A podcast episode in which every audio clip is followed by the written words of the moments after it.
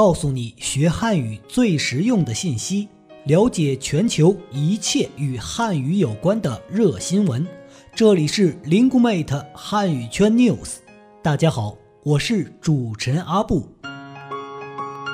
随着中国经济发展及国际影响力的不断提升，汉语成为一门热门语言，并在全球掀起了一股汉语学习的热潮。为准确把握全球汉语发展的脉搏，搭建一个链接汉语圈的快速通道，Linguemate 汉语圈 News 推出主题策划“链接汉语圈人物访谈”节目，将聚焦国际汉语传播的一线教师和知名院校机构的管理者和决策者，展示优质的国际汉语教学资源、最前沿的汉语教学经验。以及汉语传播的最新政策和服务信息。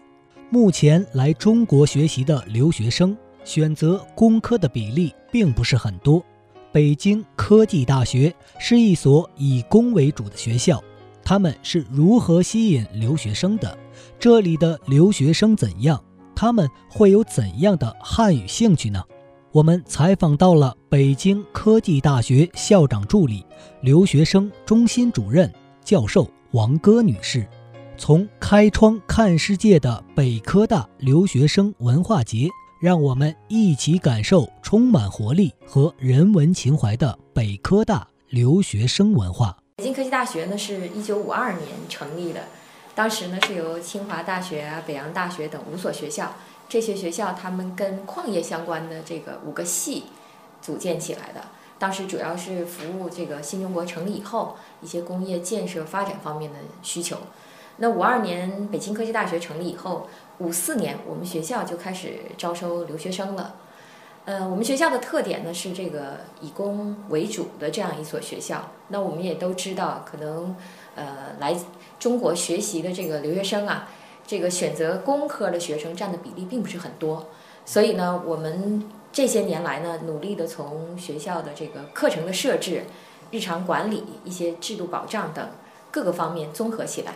来吸引留学生，给他们提供最优质的服务。呃，那么留学生来到北京科技大学之后呢，呃，我们主办举办的一些活动呢，主要的思路是这样的，就是说这个学生来了中国以后，要让他们了解中国，同时呢，也要让。北京科技大学，甚至北京，甚至更广阔的区域来了解这些留学生，所以我们设置的一些活动，主要的核心的思路就是刚才讲的，要让这个留学生了解中国，要让北科大还有外部的世界了解这些留学生啊。那么这样呢，呃，以这样的思路呢为出发点呢，在校园里面，我们呃对留学生设计了一些。呃，让他们更好的融入在中国的学习和生活，更好的了解什么是中国、中国的文化等等这样的文体类的活动，还有跟呃本国学生融合的这样的活动。呃，也有走出校园，让他们原汁原味儿的感受北京、感受中国这样子的活动。这个很多的系列的大大小小的这个活动呢，我觉得呃对留学生来讲。呃，最有吸引力的，也是到目前为止呢，我们最有影响力的活动呢，我们是叫做一个叫做“开窗看世界”的这样的一个北京科技大学留学生文化节。这个文化节呢，其实从二零零八年开始就有了，到现在呢，已经举办了六年。呃，除了规模越来越大以外呢，就是这个影响力，呃，已经充分的显现出来了。我们把它叫做文化节呢，是因为它是由一系列的这个活动来组成的。呃，那一个部分呢，肯定是留学生，呃，他们对自己的国家、对自己国家的文化、人文、地理，甚至美食等等哈，这些东西的展示。呃，很多留学生都有一个特点啊，他们很热情啊，很外向，所以他们也非常非常的愿意啊参与到这些活动当中来。那么，除了留学生的这个自我的展示，我们也邀请了很多在校的我们这些呃本国学生的这个社团，来和留学生一起。参加这样的文化节，除了互相的展示，也有留学生和中国学生，呃，在这个文化节当中他们互动。所以呢，这个留学生对这个中国社团，包括这个汉服社、茶道社、太极拳等等，啊，都展现出了浓厚的这个兴趣。中国学生呢也觉得，哎，呃，原来除了中国以外，这个世界这么大啊，有这么多种的文化。所以呢，这个不论是本国的学生还是这个留学生，他们呃每一年都盼着这个活动开始。每一年呢，我们开始就是说好，呃，一段时间以后，这个文化节又要开幕了，都非常积极踊跃的，呃，非常主动的要参与到这些活动当中来。所以这个活动呢，也给我们呃很大的鼓励，就是说这个也作为一个吸引留学生的一个呃载体吧，呃，是我们一年又一年不断的更新这个形式啊，不断的丰富它的这个组成内容的一个非常大的动力。针对汉语生和学历生，北京科技大学为留学生设计了不同的教学和体验活动。王戈主任介绍说，除了上课，原汁原味的体验什么是北京，什么是中国，对于培养汉语生的学习兴趣是非常重要的。这个二零一四年呢，也考虑了一些新的活动，除了刚才呃跟大家介绍的这个。开窗看世界这样的一个已经成为一个品牌活动的这样的一个文化节以外呢，我们想呢，就是来我们学校就读的这个学生，呃，我们可以把它分为一部分是汉语学生，一部分呢是呃以取得学士、硕士、博士学位呃为目标的这样的学历学学历生。那么汉语生呢，他到中国来，呃，首先他这个汉语基础啊水平不太一样。可能有的来中国之前从来没有接触过汉语，基本上没有学习过；有的呢，可能是啊，在自己的国家学习了一段时间，哎，他发现我很有兴趣啊，我想继续去学，我想进一步的、更深的掌握这个汉语的水平等等。那么到了中国来，我们觉得啊，除了上课以外，很重要的一项内容呢，就是给他们尽可能的创造机会，去原汁儿原味儿的。来体验什么是北京，什么是中国，所以我们每个月都会为汉语生提供免费的这个文化体验的活动，带着他们走进北京的这个博物馆啊，北京的科技馆啊，然后游览北京非常有代表性的这样的一些名胜古迹，呃，包括带着他们一起去看这些当下的中国的热点的电视的节目，然后通过这些电视节目啊。教给他们说这个汉语表达、日常表达啊，通常我们用哪些方法等等，这些呢，我们觉得很多时候的效果，呃，和课上的这个教学相辅相成。对于他们掌握汉语，尤其是就是培养对汉语的兴趣，呃，具有所产生的那个作用，其实非常的大。另外一个呢，就是呃，这几年来我们开始逐步的重视，要考虑这个留学生。也许他学完之后有在中国继续工作的这样的意向，